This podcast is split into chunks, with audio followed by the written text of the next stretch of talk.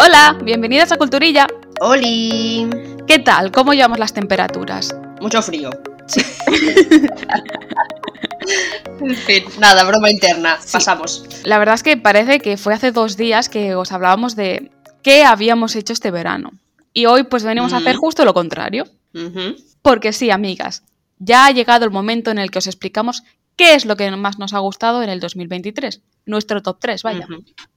O sea, ese momento en el que nos ponemos más tontas que de costumbre Sí. y os hablamos con toda la alegría de qué cosas tan guays hemos visto este año. Sí. La verdad es que, bueno, no sé a ti, Romina, pero para mí este año han habido muchas series y, y películas que me han gustado. De algunas ya he hablado en otros episodios y luego pues está, por ejemplo, mm, The Bear, que... The Bear, The Bear. Que, por ejemplo, no lo hice, pero por supuesto yo también he acabado maravillada con ella. ¿A quién no le gusta lo que es un cocinero disfuncional, lleno de tatuajes y con el cabello grasiento?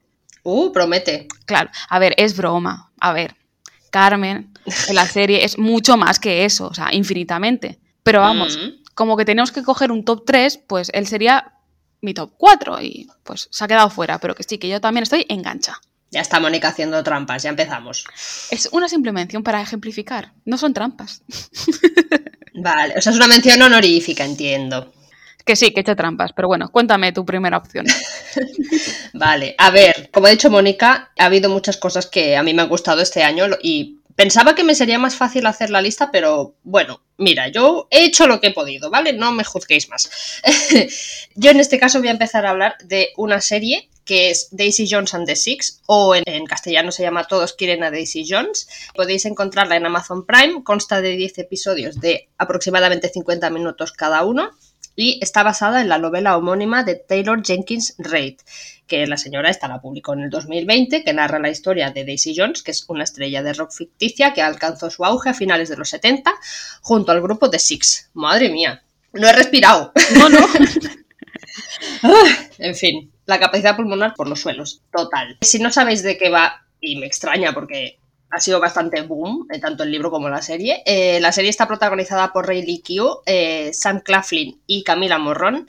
Y, a ver, antes que nada, a mí me gustaría aclarar que yo no he leído la novela. O sea, Yo sí. lo tengo muy pendiente. Mónica sí lo hizo, porque Mónica hizo bien las cosas. Ella empezó por donde hay que empezar, que es el libro. Yo no. Sin embargo, y como os he dicho ya en mil millones de ocasiones, yo amo, amo, amo los biopics de grupos de música y más si hablan de grupos antiguos. Entonces, cuando supe de la existencia de la serie, pues yo sabía que me la iba a meter por ahí, por los ojos, y que la terminaría viendo. Así que, bueno, lo que no me esperaba era que me fuera a gustar tanto como lo ha hecho. Pero tanto. O sea, una cosa, yo la estaba viendo y decía, ¿What the fuck? ¿What the fuck? A ver, es que claro, no me esperaba mucho de la adaptación, no sé por qué. No, no sé, decía, bueno, pues será una serie así tonti de, ¿sabes? Yo qué sé, no de instituto porque tal, pero Ya. pensaba que estaría más mal hecha. Y por eso me gustó más, porque no tenía esperanzas. Entonces, moraleja, nunca tengáis expectativas para con nada, ¿no? Os irá mejor. Básicamente. Y bueno, después de este comentario tan deprimente por mi parte, os voy a contar en más profundidad sobre qué trata la serie. Por una parte, pues seguimos la historia de Daisy Jones, que es una chica cuyo sueño es triunfar en la música como compositora y cantante en Los Ángeles de finales de los años 70 y a la vez y de forma paralela, pues la serie también nos cuenta la historia de Billy Dunn y su banda, que es The Six, quienes también intentan hacerse un hueco en la industria hasta que, gracias al productor que Daisy y Billy tienen en común, pues se unen para crear uno de los grupos con más éxito del mundo. A pesar de que solo os he nombrado a los que vendrían a ser los protagonistas, en mi opinión es una serie bastante coral porque también se toma su tiempo en hacer que conozcas a los demás integrantes de la banda, pues a Camila, que es la mujer de Billy, a Simón, que es la mejor amiga de Daisy, etc, etc. Y yo creo que hace muy buen trabajo porque te da la dosis justa de cada una de sus historias para que todo termine encajando perfectamente al final. Y a mí eso me apasiona. O sea, que una serie te cuente un poquito de aquí, un poquito de aquí, un poquito de allá, un poquito de tal y pascual, y luego, exacto, y luego hagas tacatá y todo encaje, ¡buah! para mí, mira, me quito el sombrero si llevara. Además, algo que me gustó muchísimo y que creo que le da dinamismo a la serie es que está rodada pues como si fuera un documental. Que según tú me comentaste, Mónica, el libro también es así. Sí, bueno, yo cuando finalices daré mis aportes y trataremos ese tema. Vale, entonces no nos adelantamos. También intercala pues, el formato de documental con el de serie eh, convencional y eso te permite conocer prácticamente casi toda la vida de los personajes, ¿no? Desde que comenzaron en el mundo de la música, pues tocando en el garaje de sus casas, hasta su posterior separación como banda, pues varios años después. Otra cosa que me gustó mucho, si no la que más, es que la serie es de las mujeres. Son ellas las que llevan el, cotarro todo el rato y sin ellas pues no tendría ningún sentido. Lo cual me parece absolutamente espectacular teniendo en cuenta que en la escena del rock de los años 70 se podían contar con los dedos de las manos la cantidad de grupos con mujeres al frente. Y eso ya por no hablar de que la mayoría de grupos estaban formados solo por hombres. Entonces yo, bueno, una serie que trate de un grupo de música de los años 70 y se centre en las mujeres, yo digo, sí, gracias, eh, para adentro. Sí, porque, bueno, me adelanto un poco, te corto, perdóname. No, no, tranqui. No recuerdo el nombre, o sea, muy mal por mi parte, pero es que una eh, cantante de la época, digamos que en cierto modo agradeció la creación de la serie porque se sentía muy identificada con, ciertos aspectos, que no era dedicada a ella la serie, o sea, ella no es Daisy, pero es verdad que tenía muchas similitudes. Claro, o sea, es que yo creo que al final la serie destapa como una parte de la música que no conocemos básicamente porque lo que digo yo, todos los grupos estaban formados por hombres y si había una mujer al final la terminaban ninguneando y esto es así. Así que en ese sentido, para mí, maravilloso. O sea, wow, gracias. Gracias, muchas gracias por la serie y gracias por el libro que aún no he leído. Pero vaya, total, que yo me desvío siempre. Seguimos hablando de las mujeres de esta serie. Las amo a todas, a todas. O sea, admito que a veces Daisy me superaba un poco. Era, era como too much para mí. Era como muy intensa todo el rato y, no, no sé, me daban ganas de, sacudirla por los hombros y decir, chica.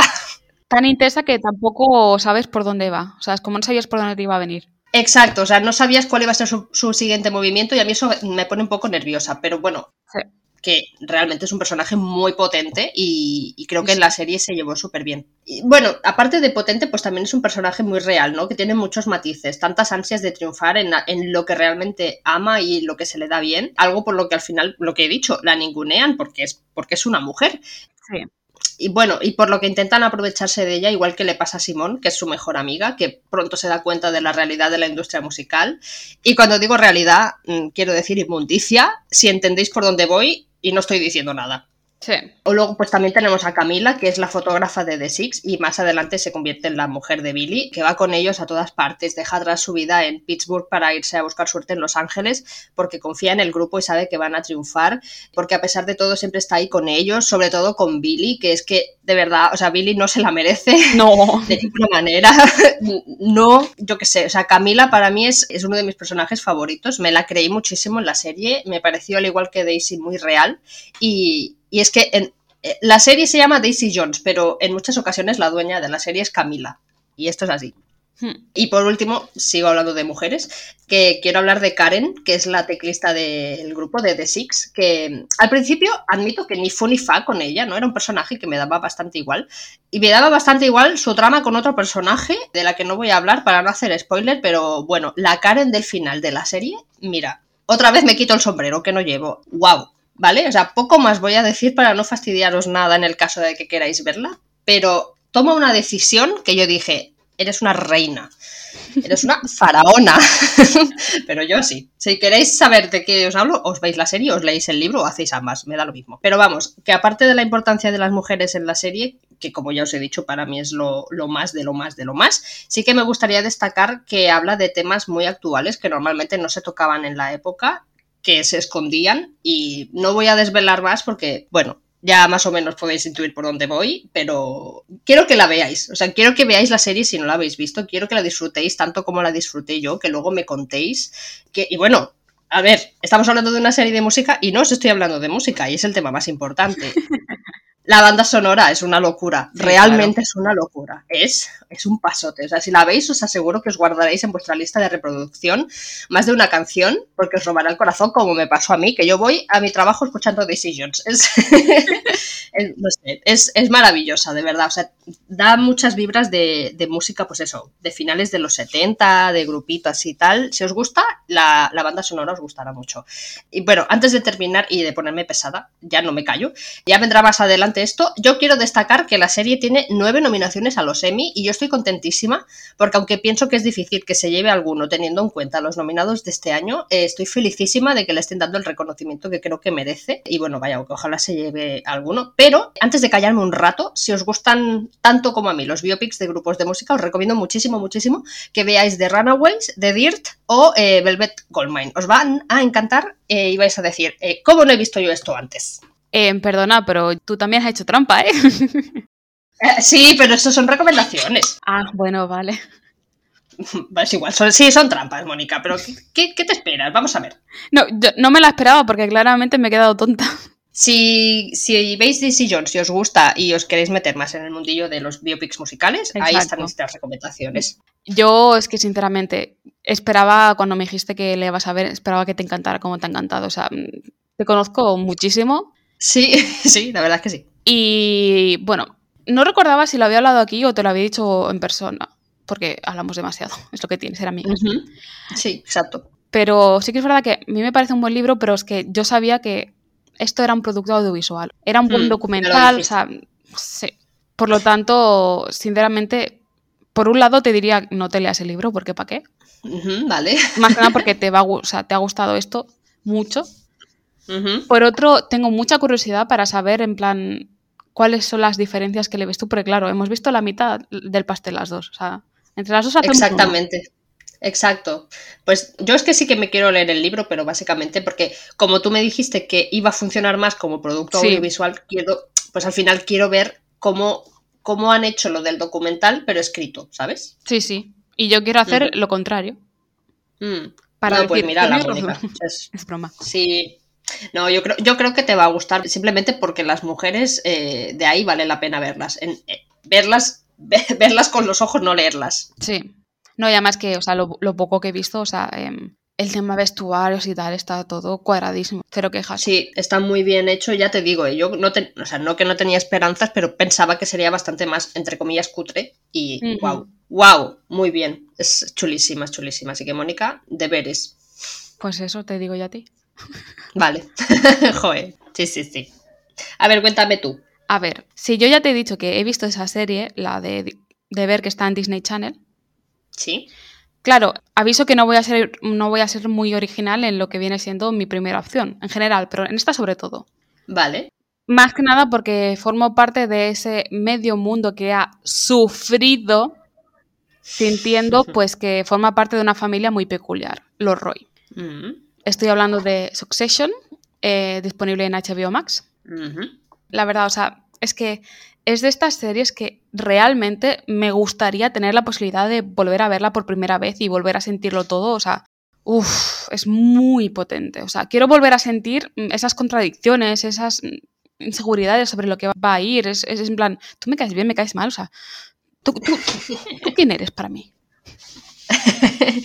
¿Quién es esta tarántula? Sí, sí. Y bueno, como he dicho, es una serie que es muy potente, por lo tanto, pido ya perdón más que nada porque sé que voy a quedarme con las ganas de decir mucho más. Eh, seguro que habré olvidado cosas, eh, que de aquí a cuatro meses, cuando esté leyendo un libro, me vendrá algo a la cabeza y será un ¡cachis!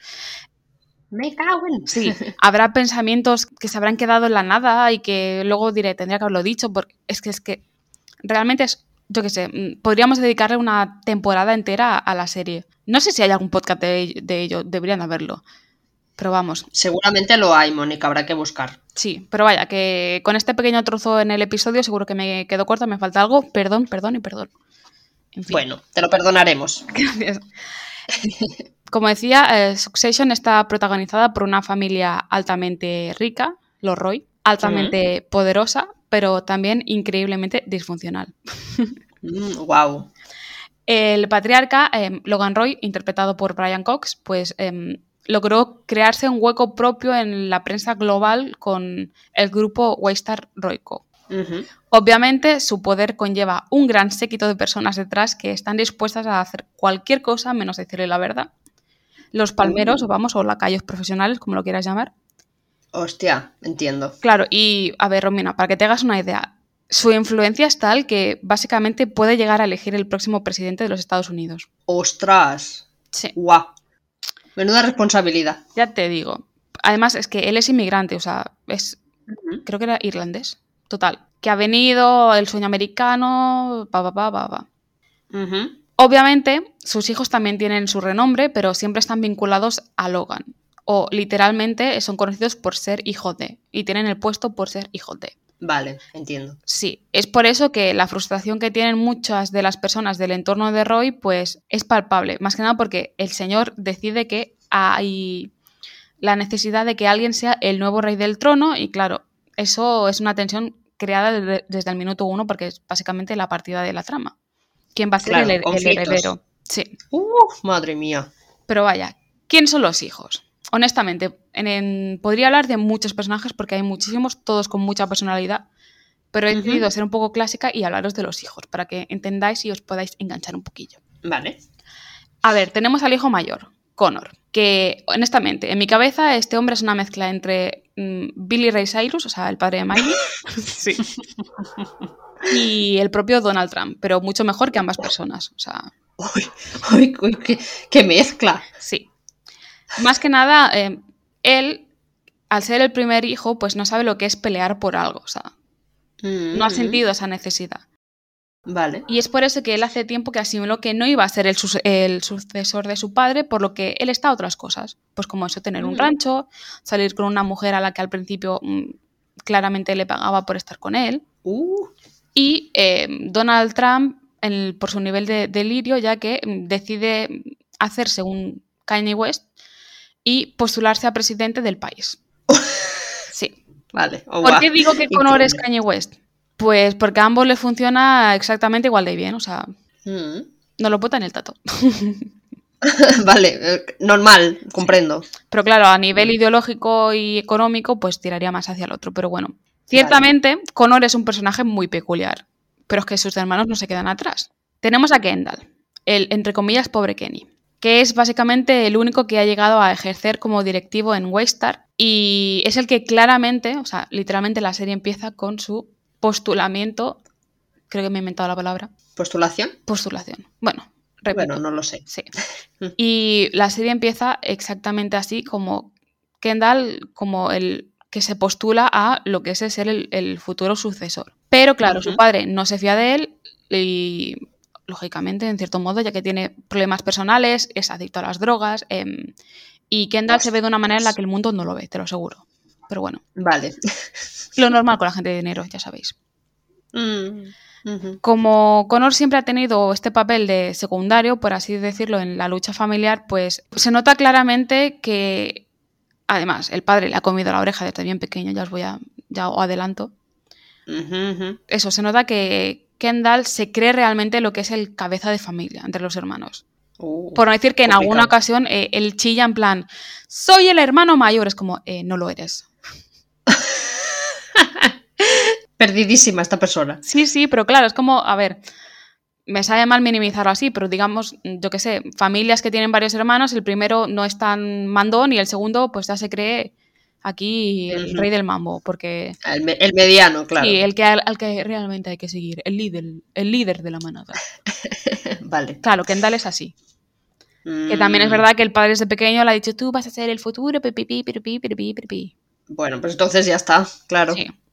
Pero vamos, a lo importante, la presidencia. Se veía claramente que él siempre había sido pues la marioneta del padre y claro, es la validación del señor es algo que eh, Kendall ansía a niveles desesperantes.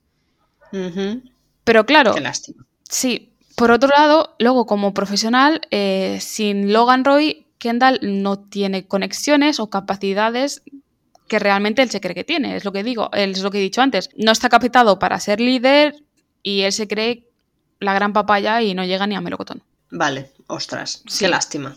Claro, no tiene una reputación necesaria para seguir con el camino y el padre lo sabe, lo que en ningún momento el, el cabroncete se lo, se lo deja. sino Nunca, se, nunca se lo comenta, Sí. vale. Mm, Pero bueno, Kendall es el que lleva toda la vida pensando que va a ser el heredero del imperio, pero no es el único, porque el padre es así. Y por lo tanto, el tercero en discordia de los hermanos eh, hombres es Roman. El pequeño de los hombres que ha vivido toda la vida buscando el afecto tanto del padre como de la madre. O sea, tiene unas daddy y unas mami issues, o sea, todos en general, pero es que lo suyo, pobrecito, es otro nivel. Ay, Sí. Claro, eh, lógicamente, para contentar a su padre, él también cree, pues eso, que tiene que llegar a esa posición, eh, ser un buen directivo, papá, pa, pero es que realmente es más bien pésimo en su trabajo, o sea. Ay, qué lástima. O sea, yo de verdad que sabía de qué iba la serie y tal, y me pensaba que era como gente más preparada, pero por lo que me estás diciendo tú, cada uno es más inútil que el anterior. Es que, claro, son gente preparada en el sentido que tienen dinero, han tenido los recursos y tal, pero Sí, bueno, luego a la hora es que el padre es una sombra, el padre hace una sombra muy grande, Romina, o sea, muy, muy grande. Vale, entiendo, entiendo. Pero bueno. Sigue, sigue, perdón. No, tranquila. Eh, Roman, pues al ser hijo de quien es, eh, tiene esa nebulosa en su cabeza que le impide ver sus capacidades reales y que realmente si, cuando se ha interesado seriamente por ser el futuro CEO, pues te ha llegado un poco tarde porque llevaba pues años haciendo nada, haciendo el tonto. es que me hace mucha gracia, lo siento. Obviamente, estos dos últimos personajes pues están acompañados de Shiv, que es la única hija de Logan Roy, única mujer, Ella a priori no estaba interesado en lo que es nada de Waystar, o sea, tiene su, eh, su propia fama en otro empleo, en la política, como asesora, pero según avanza la serie acaba metidísima en el juego, o sea, claro. Shiv es una tía hiperinteligente, o sea, muy ambiciosa. Y como es una mujer, pues tiene que lidiar con el machismo dentro de su propia familia. O sea, tal mm, cual. Vaya, qué sorpresa. Pero es que en algunos momentos incluso tiene que lidiarlo por parte de su propio esposo, el puto Tom Wamsgans. Es que, uy, uy, uy. O sea, el marido, Tom. Vale. Cuyo apellido me hace mucha gracia. Tom Wamsgans. Es como ya suena, ya suena, en fin. Qué complicado. Sí. Tommy Tommy, que pensábamos que era tonto cuando lo compramos y madre mía, acaba siendo el más listo de todos casi. Uy, eso pasa, ¿eh? O sea, dices, cuidado que viene el tonto y luego... Es que, de verdad, o sea, yo cuando pienso en él es como, mm, malito Tom, que, en parte es otro puto personaje brillante, o sea... Pero bueno, sí, sin duda ella era mi opción clara a CEO entre los hermanos, o sea, destaco el entre los hermanos. Más que nada porque obviamente con ella tenemos algo en común. Hola, somos mujeres en un mundo de hombres. Más o menos, pero ella tendrá un nivel y yo puedo tener otro, pero al fin de cuentas estamos en un mundo rigiendo las normas del patriarcado, ¿no? Pues claro, em, empatizo. Claro, al final el enemigo común es el mismo. Sí. A lo largo de las cuatro temporadas que tiene la serie vemos lo que es la lucha entre los hermanos por el poder, pero también por el amor del padre, que pasa de venderles la moto a pues traicionarles, jugar con ellos en muchas ocasiones, mm, porque es verdad que Logan Roy quiere a sus hijos, pero más quiere a su imperio, básicamente. Bueno, claro, evidentemente. Sí que es verdad que em, Logan Roy, sobre todo, pero también Kendall y Roman son los típicos hombres de negocios, despreciables, sin escrúpulos, pero es que en el fondo son entrañables. Y eso... es que según lo que me estás contando, es lo típico, ¿no? El típico hombre, soy poderoso, soy el mejor, no sé qué. Y luego son perritos. Eh, sí, en cierta manera sí, aunque es verdad que Logan es un poco más cruel que eso, o en ese caso no ha sabido ser padre, pero sí tal cual. O sea, a mí me hace mucha gracia un señor con ese dinero, con ese estatus, bla, bla, bla, bla, que de tres palabras, cuatro que diga sean faca. Es una chorrada, lo sé, pero me hace gracia. Joder, pues vaya. Claro, es así, pero bueno. Total. Con estos personajes, pues poco a poco, Jesse Armstrong, que es el, creador de la serie, pues hace que te encariñes con cada uno de ellos a niveles que realmente, o sea, yo me sentía que era una más del entorno y que a mí me importaba lo que era, quién iba a ser el, sucesor de, de, Logan y yo qué sé, como si eso fuera a interferir en algo en mi futuro, te lo juro, era en plan a tope, a tope con la causa. ¡Hala, qué guay! Sí, sí. Sí que es verdad que podemos decir que al principio las bases de la serie son un poco predecibles o poco originales, mm. pero es que lo que le hace tan especial es la ejecución, o sea, los ingredientes son tan buenos. No voy a decir quién acaba siendo el, sucesor de, Logan en Waystar, ¿vale? Pero sí que quiero decir lo mucho que sufrí con Sheep. Me explico. Con Roman, que no lo he dicho antes, creo, pero está interpretado por Kieran Culkin, pues sientes esa conexión de buen principio, ¿sabes? Ya sea porque estás a favor de él como futuro CEO o porque te dé ternura y te haga gracia la, dinámica que tiene con Jerry, otro personaje. Vale. Pero luego está Kendall, cuyo personaje da vida a Jeremy Strong, pues es otro power pingao, básicamente, ok. Lo que pasa es que, claro, Ship de Sarah Snook, pues realmente es la que más preparada está para posicionarse como futura CEO. Pero como es mujer, el padre se lo dice, que ser mujer es un puto inconveniente, pues no se la acaba de tomar en serio. Pues vaya. Claro, o sea, y es que además la pobre de buen principio intenta asumir un segundo plano que para nada se merece. Y claro, como vive en un mundo como el que vive, pues no duda en formar alianzas de lo más peculiares para demostrar su valía. Pero claro, Claro, eh, entiendo. el problema que como viviendo en, en ese mundo de hombres, la, la pobre es más desleal que la hostia. O sea, bueno, al final, pues lo que le enseña, no lo Sí. que ve. es que es eso, o sea, no es algo bueno a priori, pero es que tiene todo el sentido del mundo. O sea, es desleal porque es lo que el padre le ha enseñado. Yo qué sé, está con Tom Claro. Porque lo ve como un subordinado, mm, por lo que le ayuda a sentirse en control, ya que no tiene control en ninguna cosa. O sea, Ah, qué estupendo. claro, o sea, y en teoría Tom no la va a traicionar. Porque es un pobre pringao, según lo ve. Vale. Yo no creo que realmente esté enamorada cuando se casa con él. Mm, entiendo, o sea, conveniencia. Claro, pero conveniencia de, de superioridad, porque Tom es rico, pero ellos son mm, cuatro veces más, ¿sabes? Es como, Claro, o sea, como para tener el poder, ¿no? Para poder controlarlo. Claro, y el miedo que yo veo que tiene Shiva a la traición, pues junto al de no ser suficiente, es donde creo que realmente se justifica su incapacidad de lealtad hacia sus hermanos a la hora de juntarse para lo que es trabajar a favor de, obra, que es decir, la empresa o simplemente cuidar su propio matrimonio. Mm, entiendo. Claro, Logan Roy a, a ella, para mí, la ha cuidado, pa- la ha educado para que siempre pues tenga sus opciones abiertas. Y la tía lo hace de puta madre. Eso está bien, en parte, ¿no? Es como vas a ser, como eres mujer y no vas a conseguir eh, llegar al tope, pues al menos que tengas otras puertas abiertas. Pues vaya. Sí, aunque sea porque te menosprecio, pero mm, tú siempre tienes que tener los huevos en diferentes cestos. Ah, bueno, a ver. O sea, está bien, pero joe. Sí. Pero vaya, que yo creo que realmente el padre no se toma en ningún momento a ninguno como seriamente el candidato a presidente. Y que Hombre, si es que según lo que me cuentas. Sí, Según lo que me cuentas, Mónica, tela. pero si en algún momento realmente lo ha hecho es Shiv y lo ha descartado en dos minutos y medio porque es tía, así de claro. Pero bueno, Pues bueno, ok. sí. Mm. Que mi intento de definir la serie y que solo haya hablado de los principales, pues no, no te engaña, Romina. Bueno, a ti ni a nadie. Mm. Todo esto ha sido por tiempo y por no hacerme la pesada. Más que nada porque Vale. los escenarios también son brillantes. Ok. Succession es más que una lucha de poder, o sea, hay mucho drama familiar, momentos de risa, de mucha risa, Mm. pero no quiere decir que sea una serie cómica. Y No muchos momentos. en- No, no. y también tiene muchos momentos en los que te sientes parte de lo que es el engranado. O sea, teóricamente sabes más que muchos de los personajes porque eres espectador, pero es que a la vez no tienes ni puñetera idea de qué va a pasar. Qué guay, eso mola un montón. Sí. Mucha gente considera que la familia de los Roy está basada en los Murdoch, ¿vale? Que son, bueno, el padre en ese aspecto fue dueño del 21st Century Fox y es propietario y creador de Fox News, que es un canal de noticias americano que está involucrado en muchísimos escándalos y ninguno bueno. Sí, Sí. cierto. Claro. Es verdad que el creador dice que no se han inspirado en ninguna familia en concreto, pero hay muchas similitudes. Lo que pasa que aún así, o sea, sigue siendo una serie fantástica, por lo tanto que no, eso no le quita ningún peso a lo que es la serie, ni ninguna ningún, qué sé, ningún punto positivo, al contrario. O sea, si realmente ujú. inspiración es certera, es solo un plus. Así que todo bien. Qué guay. Sí.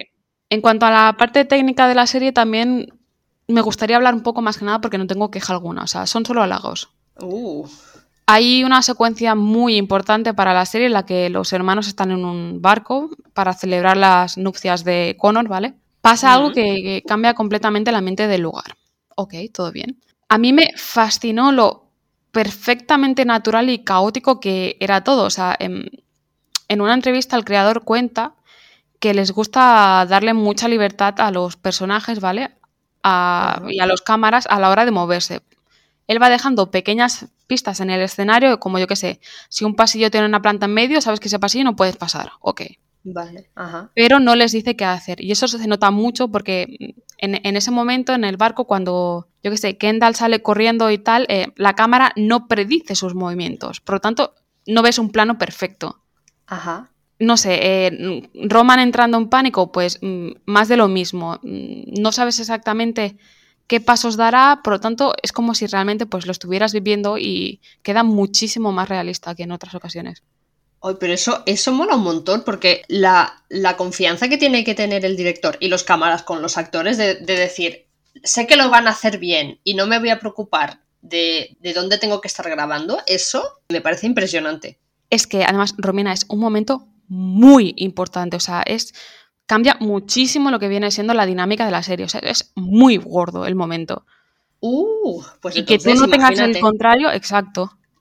Qué fuerte, qué fuerte, qué guay. Me están dando sí. muchas ganas de verla, ¿eh, Mónica? Es que es muy guay, o sea, yo qué sé. Mmm, tiene momentos entrañables, ¿vale? Mm. Entre lo que son los personajes, pero sin duda lo que mejor sabe hacer Succession son los momentos duros. Uh -huh una de mis escenas favoritas es la pelea que tienen Tom y Shiv en, en un balcón. O sea, el espacio es enano, no pueden salir de ahí porque la casa está llena de gente, por lo que no les queda otra que enfrentarse ahí los dos cara a cara.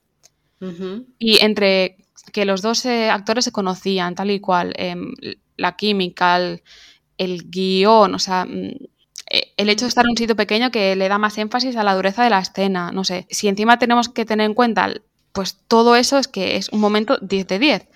Nos, han pasado unos meses desde que la vi, como todo el mundo, y es que sigo sin superarla. Wow. ¿Cuántas temporadas tiene?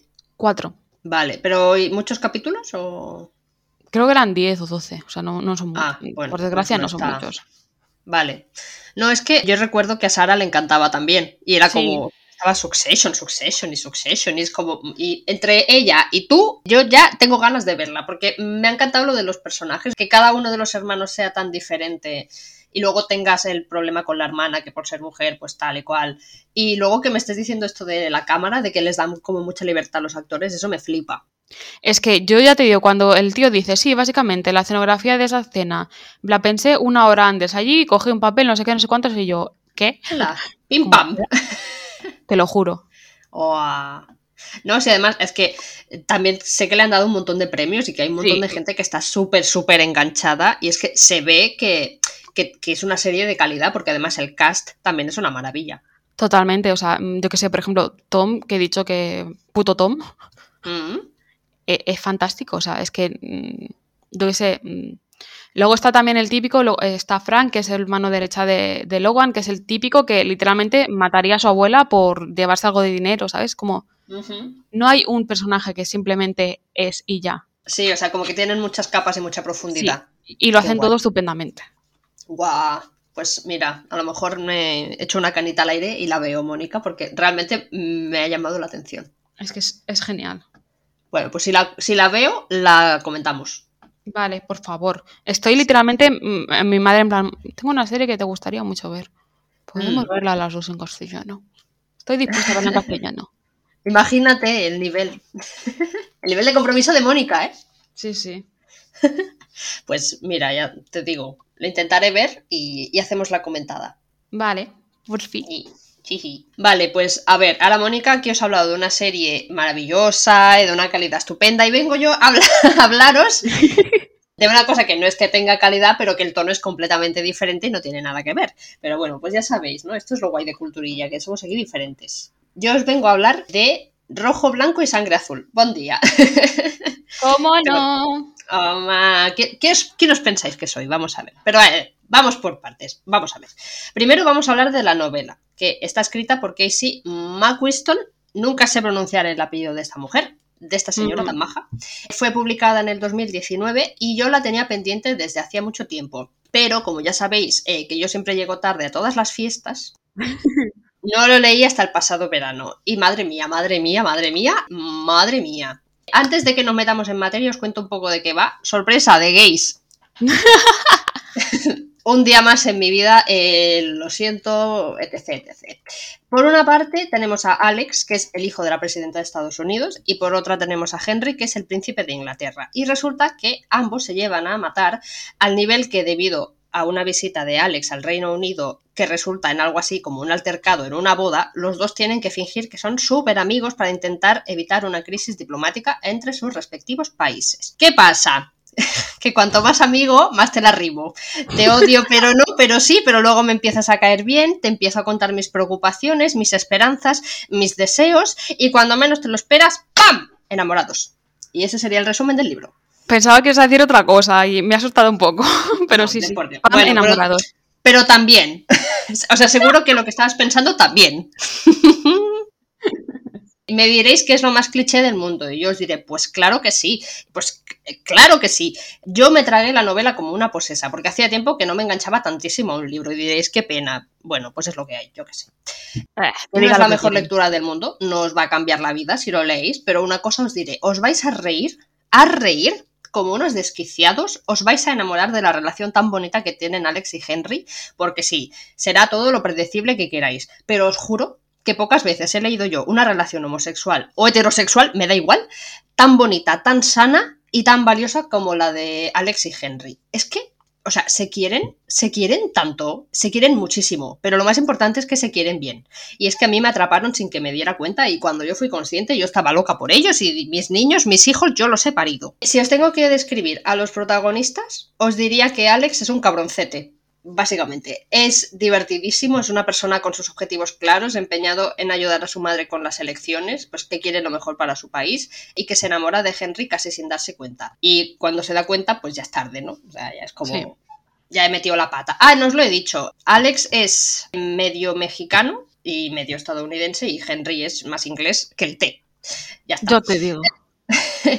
Pero bueno, total, que Henry hablando de que es inglés, pues es más serio, ¿no? Es todo lo que se espera de un príncipe inglés, más recto, con un saber estar impresionante, hasta que entra Alex en escena y, lo desbarata todo por completo, porque evidentemente mis niños son así. Lo que más me gustó de la novela no es solo el romance, que aunque es pues, lo que más peso tiene, porque es una novela romántica, no lo es todo. Por supuesto, se habla de diferentes sexualidades, de cómo poder lidiar con el hecho de ser un personaje público siendo bisexual o homosexual, y también tiene mucho peso el tema de la política. Y cuando digo mucho, digo mucho, porque hablan mucho de política. No es una novela realista, evidentemente. O sea, por desgracia, el mundo no está preparado para que suceda algo como lo que pasa en el libro. Mm, porque no. Pero aún así, pues mm, se agradece leer que hay gente que piensa que el, el mundo sería un poco más bonito si, si pasaran estas cosas, ¿no? Y ya Sí, está. claro. El resto de los personajes también es una gozada, o sea, te da tiempo de conocerlos a todos bastante bien, de crearte una opinión sobre ellos y de cogerles cariño, lo cual yo valoro muchísimo porque pienso que si en una novela o en una serie o en una peli los personajes que rodean a los protagonistas solo están ahí para eso, lo que comentábamos Mónica de Succession, que no tiene Sí. ningún peso, pues es que no, no tiene sentido y en, en este caso no es así, ¿no? O sea, los demás personajes pues tienen sus propios problemas, sus propias tramas que enriquecen muchísimo el libro. Y realmente son personajes que terminas recordando cuando pasa el tiempo, ¿no? Porque no solo dices, ah, pues Alex y Henry que son los protas, no, pues te acuerdas de, de June, que es la hermana de Alex, y dices, ah, esa chica, qué tal y cual. Y a mí eso me gusta, porque al final quedarte con los protagonistas solo, pues, ¿para qué? ¿Sabes? Y si alguien se pregunta por qué he tardado tanto en leerlo, ahora mismo os explico por qué. Porque el 11 de agosto se estrenó en Prime Video la adaptación del libro, o sea, la película. Y yo a principios de julio decidí que necesitaba leerlo, porque mira, es como no lo hago nunca y ahora corriendo. Bueno. Y lo hice sabiendo quién era el cast, ¿no? Para así poder imaginarlos a medida que leía. Y esto yo lo llamo mentalidad de tiburón. ¿Para qué me voy a hacer yo una idea en la cabeza si ya tengo a dos actores que son ellos? Pues ya está, ¿para qué? Pues mira que con Daisy and the Jones he pensado, ostras, pero ya tiene. Pero claro, si esto te facilita la vida, para adelante con la lectura. Pues sí, la verdad es que sí. ¿Para qué voy a pensarte más, Mónica? es broma, es broma. Total, la película dura dos horas. Está protagonizada por Taylor. Espera, es que lo voy a decir como lo dice él porque me hace mucha risa. Por Taylor Zakar Perez. Me hace mucha risa. Él es Alex y luego tenemos a Nicolas Galitzit como Henry. ¿Y qué os voy a decir? Es que yo los amo a los dos. Creo que son perfectos para los personajes, supieron personificar a los protagonistas, captaron su esencia a la perfección y mira, a mí la adaptación me encantó. No sé, salvando las distancias, evidentemente, en mi opinión no debería haber sido una película, habría funcionado muchísimo mejor como serie tipo Heartstopper, o sea, que te puedan dar 10 capítulos, 10 episodios de 45 minutos, porque es que es absolutamente imposible, imposible adaptar un libro de casi 500 páginas a una película de dos horas. Eso sí que, sí que es cierto. Hay muchísimas tramas eh, que se quedaron en el tintero, muchísimos personajes y muchísimos personajes importantes que se obviaron se crearon nuevos para crear otra trama que hiciera que la película funcionara mejor como producto audiovisual. Y sí que es cierto que todo pasa muy deprisa. O sea, en el libro, el Enemies to Lovers se nota muchísimo más porque ellos tardan Mm. mucho más en dar el paso, ¿no? O sea, es como que, que sí, pero no, pero me gustas, pero no. En la peli, en 20 minutos, esta gente se está morreando. Mm, no me parece mal, pero bueno, hay que tenerlo en cuenta para que luego no me vengáis a decir, la peli es una mierda. Bueno, pues, pues vale. Por todo eso, pues yo podría enfadarme y quejarme mucho, pero decidí no hacerlo porque a estas alturas de la vida yo ya me imaginaba que apenas tendría nada que ver el libro con la película. Y aún así la terminé disfrutando genuinamente de todos modos. ¿Qué os he dicho antes? No tengáis expectativas. Y funciona, realmente funciona. Yo es que sé de mucha gente que se decepcionó con la peli y lo comprendo, o sea, teniendo en cuenta que es un libro muy querido y con muchos fans y, y- y con mucha gente que esperaba ver una adaptación. Pero es que a estas alturas y después de tantos años viendo adaptaciones, de verdad, yo me dejo fluir. Yo cuando me puse la peli dije, venga, va a ser muy diferente del libro, yo ya lo sabía, y me la tragué y lloré y me reí un montón y seguí llorando y me seguí riendo. Así que, nada, si tenéis opción de leer el libro, hacedlo porque realmente el romance es muy, muy bonito. Y si veis la peli, pues nada, tened en cuenta que es un complemento simplemente. No es, no os voy a decir que es una adaptación porque no lo es. Es un complemento al libro para que vosotros podáis ver a esa gente guapísima moviéndose y viviendo y, y dándose besitos. Y nada, que de verdad, o sea, estoy loca con este libro, estoy loca con esta peli, los quiero un montón y estoy muy agradecida de haber vuelto a mi época teenager. Sí que es verdad que yo como nos conocemos, pues Sí. sabía, sin que tú me lo dijeras, que iba a ser uno de tus favoritos del año. Hombre, vaya que no. Y bueno, he hecho deberes. Me he visto la película. Bien. Y a ver, cuéntame, ¿qué pasó? Pues escuchándote a ti entiendo muchas cosas, más que nada porque es que tú dices que a los 20 minutos, no, se morren alrededor del minuto 40. ¿Ah, sí? Por ejemplo, o sea, más, o- más que nada porque la vi es como, he pestañeado, me he quedado dormida y me he perdido muchas cosas. ¿Por qué de la nada se morrea? No lo entiendo. No recuerdo, o sea, yo solo sé que vi el, el- No, mentira, no se morrean, ahí he mentido. Al minuto 20 ya son amigos. Ah, Sí, eso sí, es, es como, ¿qué ha pasado? vale. Vale, sí, Y- sí, bueno.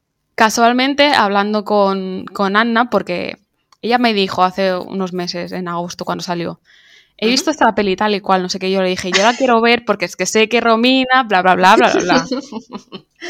Mm, Claro, y hablando recientemente cuando vi la peli con ella sobre eso, pues eh, le dije esto, esto y esto. Y le digo, podría citar literalmente lo que me dijiste tú en el programa. Y me dijo, adelante, yo, muchas gracias. Y es lo que voy a hacer. Mi opinión del film es cringe, por supuesto. Cliché, también.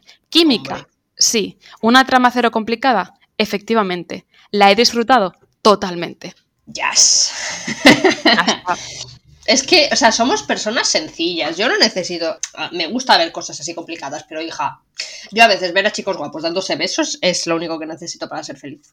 A ver, eh, yo sabía claramente a lo que iba. No entendía, ahora escuchándote a ti sí que lo he entendido, ¿sabes? Pero no entendía por qué a ti te había gustado tanto, pero obviamente sí. Cosa que no me sorprende, el libro es mm, 50 veces más complicado y sé que es verdad totalmente que habría sido mejor como serie, aunque fuera una temporada, porque es que Mm. podríamos decir que habla mucho de política, pero es que a la vez tampoco hablan nada de política en la peli. En la peli no. De verdad, Mónica, en el libro se habla muchísimo. Hay capítulos enteros dedicados. A ver, no te voy a decir aquí Sí. que es un, un libro divulgativo que te está hablando de la política norteamericana, pero, jolín, entiendes muchas cosas cuando lo lees y, y, bueno, y son cosas que se pueden aplicar a la política actual. Lo que pasa es que al final el libro trata sobre una relación entre dos chicos que en principio no pueden estar juntos, ¿sabes? Sí. Entonces, es eso, la peli no la puedes ver pensando que eh, va a ser una adaptación maravillosa porque no lo es. Y te lo digo yo aquí ahora. Hay muchas cosas que a mí me cabrearon cuando yo me enteré que quitaron muchos personajes y crearon unos nuevos porque simplemente necesitaban una trama más sencilla para la película, para dos horas, porque es que en dos horas no te da tiempo a contar nada. No, no. Porque es que por otro lado son dos horas, que son dos horas bastante, o sea, es un tiempo bastante largo, pero es que a la vez tampoco pasa nada, es como, no sé. Claro, Tiene sentido lo claro. que dices. Exactamente. O sea, mm, al final es verla pues sin expectativas. O sea, sin- otra vez, qué pesada soy. Pero sabiendo que, bueno, la peli lleva el mismo nombre que el libro y sí, es un el hijo del presidente y un príncipe, pero que realmente el libro eh, es mucho más rico, evidentemente, 500 páginas, que no te digo que son 200, 500 páginas me puedes contar muchas cosas y se cuentan muchas cosas. Claro. Pero bueno, la peli al final, después verla sin pretensiones, decir, pues voy a pasar un ratico, me voy a reír, a lo mejor he hecho una lágrima, yo sí, yo lloro, claro, por supuesto, y, y ya está, y no hay más. Y a mí es que simplemente me ha hecho muy feliz. Y de verdad que he pasado un verano muy bonito gracias al libro y gracias a, a, la peli. Así que yo con eso me doy con un canto en los dientes. Claro, claro, o sea, mm, no sé, a ver, ya con la broma, pero si Uma Truman está ahí, algo bueno tiene que tener, aunque sea el libro. Hombre, sí, sí. es que, claro, exactamente, exactamente. Que decía, además, el cast está muy bien encontrado, porque al final la gente estaba preocupada por el hecho de que hubiese química entre los protagonistas. Y la hay, que yo estaba en plan, wow. Entonces, pues ya está, el libro me gustó un montón, la peli me gustó, porque ya te digo, iba mm, sin expectativas ninguna, pero pues ya está, eso es lo importante, pasar un ratico y decir, ay, qué lindo. Y ya está, y eso es lo que pasó. Sí, sí. Así que ya está. Gracias por haberte visto la peli, Mónica, de verdad. Mira, literalmente era en plan, en la vida mm, se me pueden olvidar muchas cosas, pero yo sí o sí tengo que intentar ver la película antes de este momento y darle la sorpresa a Romina. Así que me siento muy feliz conmigo misma por haber cumplido eso. Ah, más linda, más linda. pues me alegro mucho, de verdad que sí. Me encanta porque después de esto tan bonito, yo vengo con mi segunda opción que cambio completamente de registro, pero bueno, es una serie otra vez y podéis encontrarla de nuevo en HBO Max. Ya lo digo, si os gusta Perdidos o The Walking Dead, hola Edu. Hola Edu. Estáis obligados a verla. Hola Edu, de nuevo, tienes deberes. Uy, madre. Os hablo de From, que también es conocida aquí como Origen. Ah. Y es una serie que comparte actores y productores con Perdidos. También Uh. incluye mucha similitud lo que viene siendo la sinopsis, pero es que a la vez está ejecutada pues tan bien que es una gozada, la verdad. Me vendo fácil. From y los comparten misterio, ya que From eh, tiene una serie de protagonistas que tras ver cómo un árbol les corta el paso en una carretera, pues se ven encerrados en un pueblo abandonado en el que realmente no saben cómo han llegado. Hola. Y tampoco pueden salir. Mm, ostras. Además, pues desde que los primeros habitantes llegan al lugar, pues han tenido unos compañeros extras que son nada agradables. Una especie de monstruos, zombies. ¡Ah! Sí, cuya apariencia pues es como la de cualquier humano, lo que pasa que en un segundo te miran con una sonrisa de corderito de mm, tierno y luego pues al siguiente te devoran o te convierten en un- en un malo. Hostias. Sí. Y es que además los muy cabrones no corren. Como bien dicen en la serie, los bichos saben que no van a poder salir del pueblo, por lo tanto no tienen prisa en acabar con ellos. Oh, ¡Qué hijos de puta! Claro, es como, bueno, si esta semana, o sea, hoy no, no ha colado, pues al igual mañana sí. Es como, Anda, ya, ya nos encontraremos en la esquina. sí, sí, sí, pero bueno. Ante tanto caos y desesperanza, Boyd, que está interpretado por Harold Perrineau, creo que es francés el apellido, no lo sé, Vale. pero básicamente creo que era Michael, Michael, no lo sé, de Perdidos, vaya. Bueno, Boyd es capaz de crear cierta normalidad en el pueblo, eh, ya que se convierte en la típica autoridad americana, que es el sheriff. Uy, vale. Boyd es el encargado de asegurarse que los residentes del pueblo pues llegan a casa antes de la puesta del sol, porque es una vez se, se pone que empieza lo malo. O sea, que salen los amiguitos de fiesta. Sí, Vale. que quería decir una frase de la serie, pero la, la vi en inglés, creo que y creo que en castellano la han traducido como algo a lo es en la oscuridad cuando vienen los malos o algo así. Ah, qué miedo. Sí, gracias a su magnífica mm, técnica de ir con, un, con una campana por el pueblo a lo titín, titín, titín, hora de meterse, hora de meterse. Sí, Oh, pues Boyd logra mantener una vida relativamente tradicional y lo más similar posible a la normalidad. Lógicamente, aunque todos los habitantes tienen claro que quieren continuar con vida, hola, pues no significa que estén de acuerdo con todo lo que hacen y es por eso que Donna, que está interpretada por Elizabeth Sanders, pues es la encargada de cuidar de aquellos que deciden no vivir dentro de lo que es el pueblo, sino que están en un asentamiento eh, más alejado y es una colonia en la que es un poco más de mm, estilo de vida a lo hippie, a lo bueno, hay que vivir el día y ya está. Vale. Bueno, no sé yo qué haría. Yo creo que me iría a una casa directamente. ¿eh? O sea, yo vivir en el bosquecillo, sabiendo que hay zombies por ahí. Es que- mm, No. Están relativamente cerca, pero están separados, claramente marcados por el territorio. Además, digamos que los que los habitantes del pueblo con Boyd es una vida pues muy normativa, muy tradicional, cada uno por familia tiene su casa, porque por desgracia hay suficientes. Y luego, por el otro lado, pues es, es eso. em, Donna es una vida más de lujuria, en el sentido de que viven todos en una mansión enorme, pero claro, no hay habitaciones. Rollo, entras por la Ah. puerta, ves uno durmiendo en el suelo, el otro en el sofá, el otro en el butacón. Claro, son distintos. Sí. Claro. La cosa es, todos estos habitantes de un pueblo o de, o de la mansión están muertos en el limbo. ¿Por qué son ellos quienes ven el árbol? ¿Por qué nadie puede salir del sitio? ¿Están siendo manipulados por un ser superior? ¿Simplemente pasar por esa situación es una manera de- redimir sus pecados? ¿Por qué una piedra encontrada y tallada funciona como amuleto para evitar que los zombies entren en los hogares? ¿Realmente cuánto tiempo ha pasado desde que desaparecieron de la sociedad? Esta es- un pequeño efímero ejemplo de todas las preguntas que te haces en la maldita serie. Y pocas te contestan. Ay, no. O sea, es que, jolín, me llama mucho la atención. Yo también tengo preguntas, Mónica. ¿Me espero a luego o te las hago ahora? Em, como quieras. Bueno, mi pregunta primera es, ¿da miedo? Mm, no da miedo, o sea, a ver, hay algún sustillo, porque obviamente... Vale.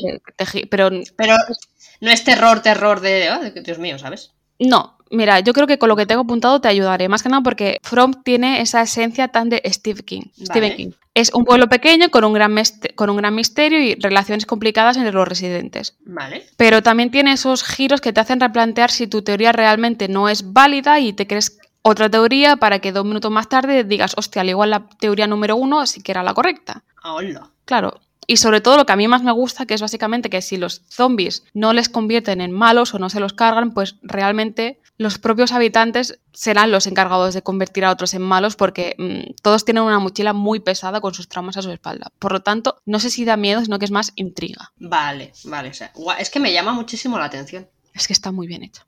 Muy guay. ¿Pero está terminada? O, o sea, o están No. siguiendo? Está... Vale. Esta es la faena, segunda temporada finalizada. Vale.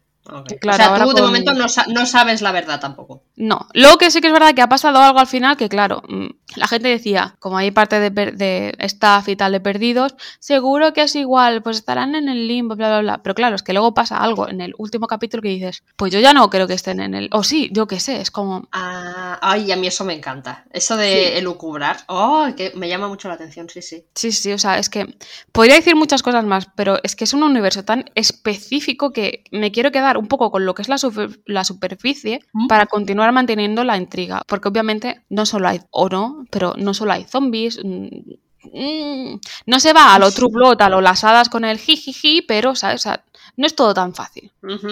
Vale.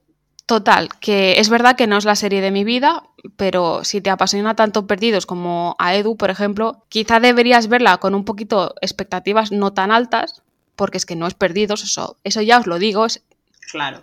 Complicado. tiene esa pasión por sobrevivir, esa manera de trabajar un poco de The Walking Dead, Uh, pero es tan intrigante que engancha muchísimo. Y yo estoy muy triste porque no sé cuándo voy a ver la tercera. Ay, jolín. Es que claro, te iba a decir, Mónica, me interesa porque me llama mucho la atención lo de los zombies. Mira, yo no sé, ella es una cagona, pero ver bichos sobrenaturales a mí me gusta mucho.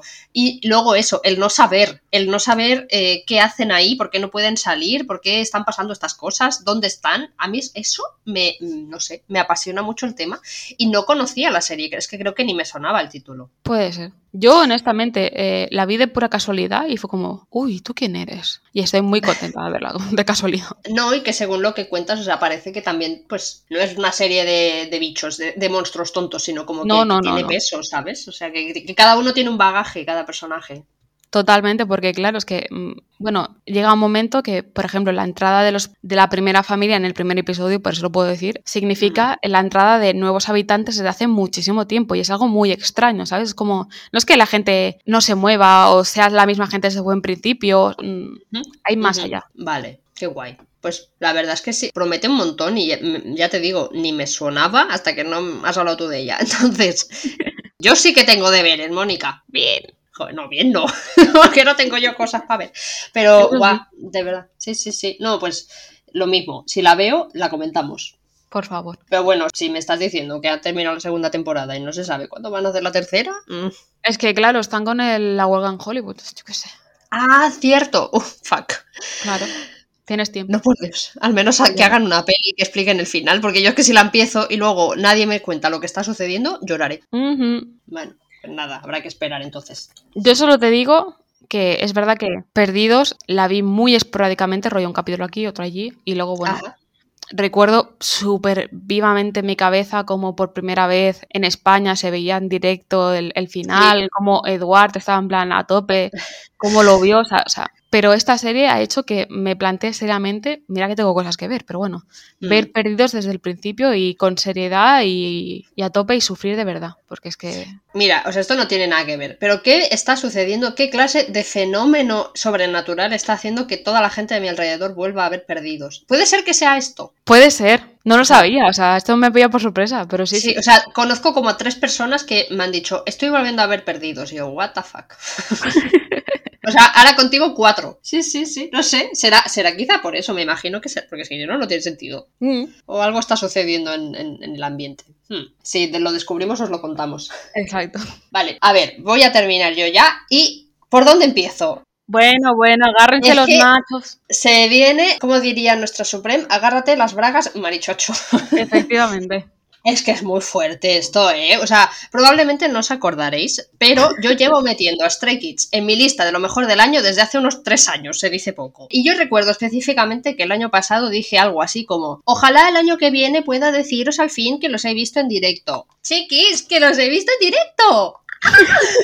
Es que, mira, es que es muy fuerte. No me estáis viendo, pero estoy haciendo unas, unos aspavientos en mi Te casa imagino, te imagino. que si hay algún vecino viéndome dirá, qué lástima. Bueno, a ver, os voy a, comentar que fue complicado, ¿eh? No fue en un concierto exclusivo de ellos, que era lo que yo más deseaba y deseo en el mundo, pero no me puedo quejar en absoluto viendo cómo están sucediendo las cosas. La cosa es que esta gente venía a París en abril a un festival de K-pop en el que iban a actuar durante unos 20-30 minutos. Y sí, me lo planteé, porque es que parece que no hay manera de que vengan a Europa. Y una, acá yo, pues estaba, estamos desesperadas. ¿Qué pasa? Que si lo pienso fríamente, no me vale la pena gastarme lo que cuesta un billete de avión y pagarme una estancia en el puto París para verles durante 20 minutos. O sea, yo los quiero muchísimo, lo sabéis, pero no soy rica ni mucho menos y tampoco tengo tal cantidad de dinero para gastarla alegremente. Así que me resigné más pronto que tarde y dije, pues nada, yo me espero, los veo online, mm, que los disfruten los eh, franceses. Total. En enero, así como quien no quiere la cosa, anunciaron que iban a ser cabezas de cartel en el Lollapalooza de París. De nuevo París. O sea, what the fuck. No vienen a Europa en cinco años y vienen a París dos veces en- en- con diferencias de dos meses. No tiene sentido. Bienvenida al mundo del K-pop.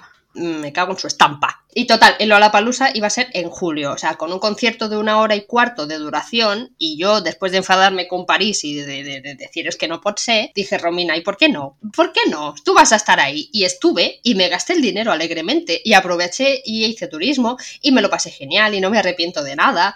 Bueno, y esta es mi vida ahora. Hay que tener en cuenta que sí, tuve que comprar las entradas deprisa, porque entre el anuncio y la venta de las entradas Ujú. pasaron dos días, que yo decía, bueno, y casi me dio un malito, pero luego tuve cinco meses para preparar el viaje, para comprar el billete, comprar la estancia, ta, ta, ta, y pues bueno, no fue tan mal plan al final, no sé, podría haber sido peor. Enredé a tres amigas mías Stays que me dijeron que sí de una, nos liamos la manta a la cabeza y nos fuimos a París sin mirar atrás. Yo nunca había estado en un festival de tal magnitud como el Lollapalooza, intenté prepararme mentalmente porque yo sabía que iba a echar la llorada y bueno...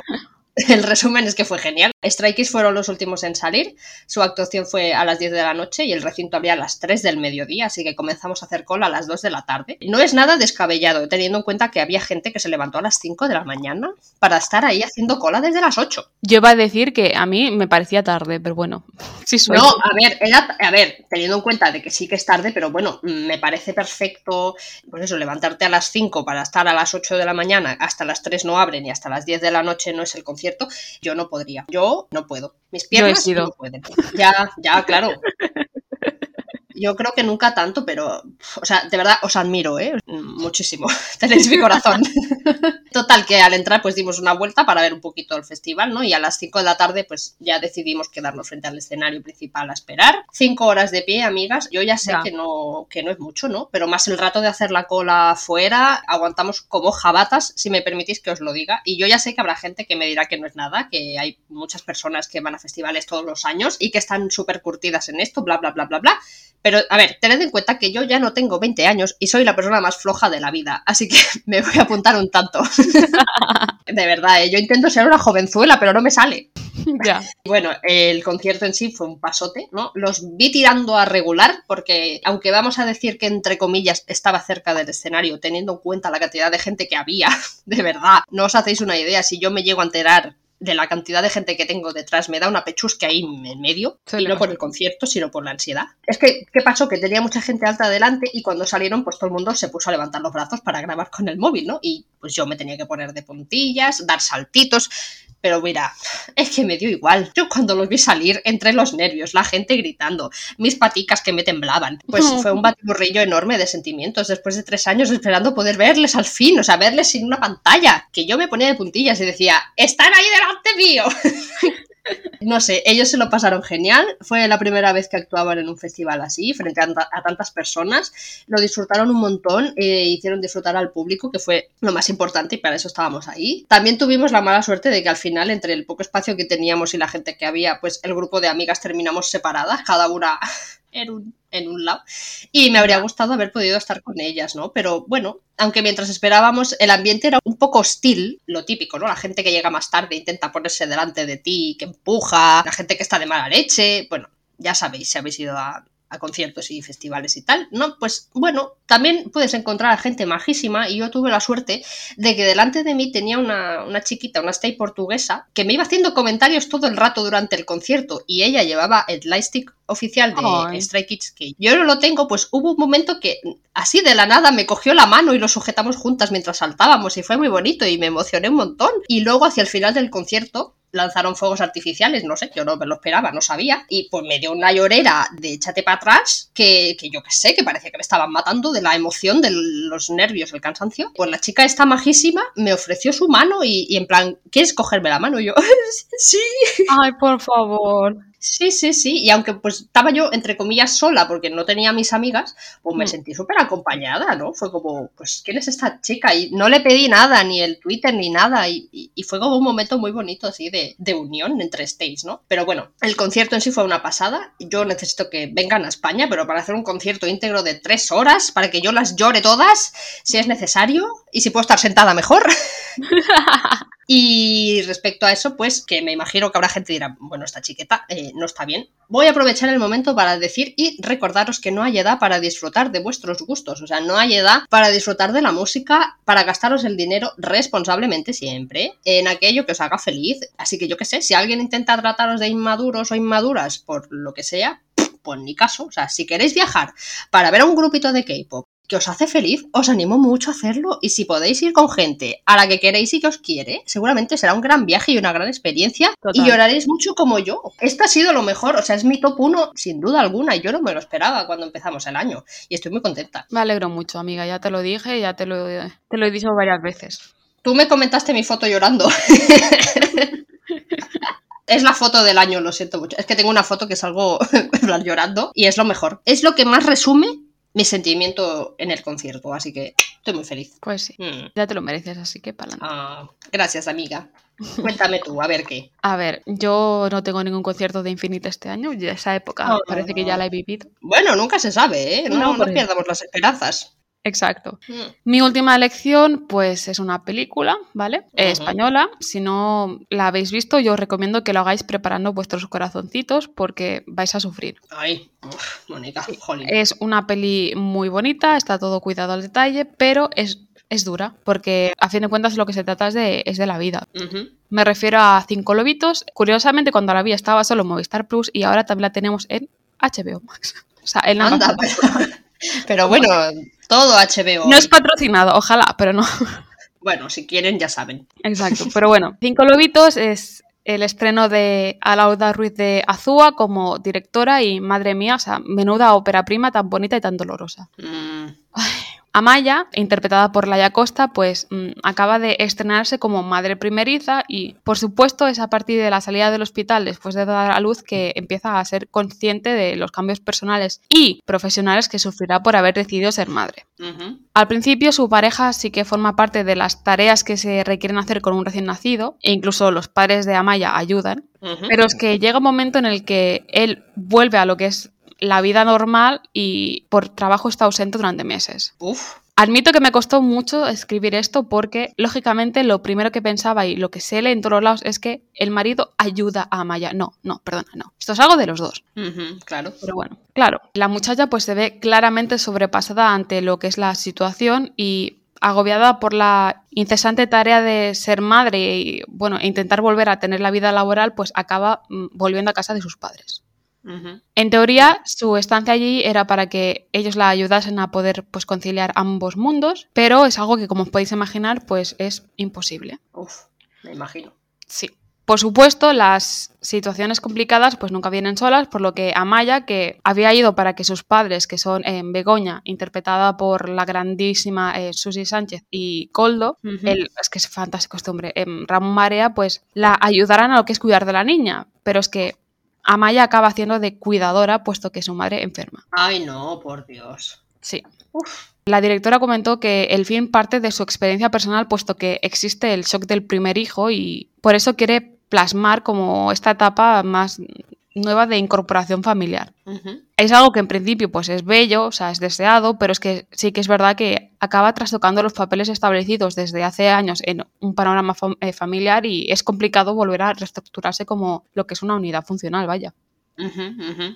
Si no lo has vivido en primera mano, lo habrás visto. O sea, eso es algo que creo que todos tenemos claro, pero bueno, quien diga que no, miente.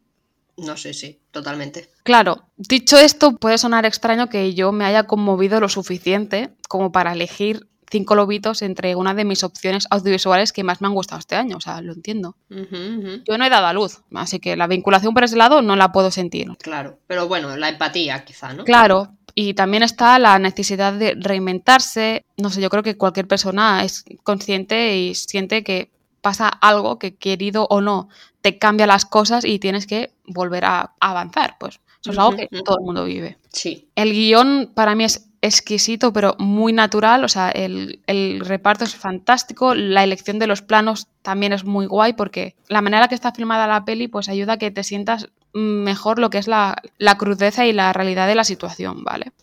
Por no hablar que para mí va algo más allá de lo que es simplemente ser madre primeriza porque se trata de las relaciones familiares y ya está. Yo personalmente, Romena, he podido sentir muchísimo el dolor de Amaya, más que nada porque está viviendo un momento bonito, pero no puede no sentirse mal. No sé, para mí que en algunos momentos la pobre muchacha roza lo que es la depresión postparto. Pues puede ser, ¿eh? porque entre una cosa y otra. Claro, porque es que además eh, Amaya por las circunstancias, se ve obligada a dejar su trabajo para cuidar al bebé. Uy, madre mía. Claro, eh, la muchacha pasa de ser Amaya la traductora a simplemente Amaya la madre. Mm, claro. Obviamente yo respeto con toda la profundidad de mi ser la decisión que tome cualquier persona respecto a ese tema, especialmente las mujeres, porque no hay respuesta fácil en eso. Pero se nota que en el caso de Amaya, ella sí quería continuar siendo una profesional en su trabajo. Claro. No quería elegir el quedarse en casa y priorizar, aunque sea durante un año, ¿sabes? Claro, qué complicado. Claro, y es que luego encima la vida le vuelve a poner otro palo en el camino y pues eso, su madre, que siempre ha sido una mujer fuerte y con mucho carácter, o sea, un poco de mala folla, para qué mentir. Sí. Pues la pobre mujer enferma y pasa a ser pues completamente dependiente de ella y de Coldo. Uf, madre. Sí, y para mí, em, sin duda, eso es lo que más me ha tocado y es que es lo que más nos podemos ver reflejadas. No sé vosotros, no sé Romina, pero yo lo de que mis padres se hagan mayores lo llevo regular. Sí, es complicado porque siempre piensas que el tiempo no pasa y, y sí, sí que pasa, claro que pasa. Claro, Totalmente, y ya sea por, como en este caso, sus problemas de salud o simplemente porque las cosas pasan, suceden, pues yo que sé, tener que dar ese paso adelante es ser tú la que llevas las riendas y dejar de ver a esos padres como superhéroes, yo que sé, todoterrenos, es doloroso. Sí, claro. Y claro, si añado, pues obviamente que Susi Sánchez y, y Ramón Marea hacen un papel excelente en ese cambio, pues claro, pero mm. especialmente Begoña, que claro, al tener mala leche, ver cómo se apaga, pues a mí me desgarró. Sí, ya me Y me sentí muy identificada, básicamente. Mm, mm. O sea, es que yo esta la quería ver, pero no creo que sea el momento, porque es que es muy duro tener que ver no solo una mujer que acaba de tener un hijo que tiene que, bueno, que poner en pausa su vida, entre comillas, por ese hijo, que al final es lo que hacen muchas mujeres. Eh, y ya no solo eso, sino luego pasar de tener que cuidar a tu hijo a tener que cuidar también a tu madre, porque es una persona completamente dependiente, eh, me parece durísimo, durísimo. Totalmente, y bueno, más cosas que pasan que obviamente no las voy a contar, ¿sabes? Pero es como... mm, Ujú, ujú. no sé, yo si la tuviera que ver ahora no la vería porque es eso, o sea, es muy real. bastante, claro. Sí. Claro. Y además que la crítica la, la puso muy bien, o sea, la alabaron mucho y me, me parece... O sea, es un tema muy sencillo porque al final es, Sí. es lo que tú dices, es un tema del día a día, de, de- de cosas muy, muy naturales y normales que pasan a mucha gente, pero al final son temas de los que no se hablan tanto. Sí, sí, O sea, totalmente. sí que se hablan de mujeres siendo madres y tal, pero como que siempre te cuentan la parte buena, ¿no? Quizá nunca... Cuesta más que te cuenten la parte mala y, y todo lo de detrás. Exacto. Y yo qué sé, Amaya y creo que se llamaba Javi el marido. ¿Mm? Honestamente, como su papel es tan importante, ni me lo he apuntado.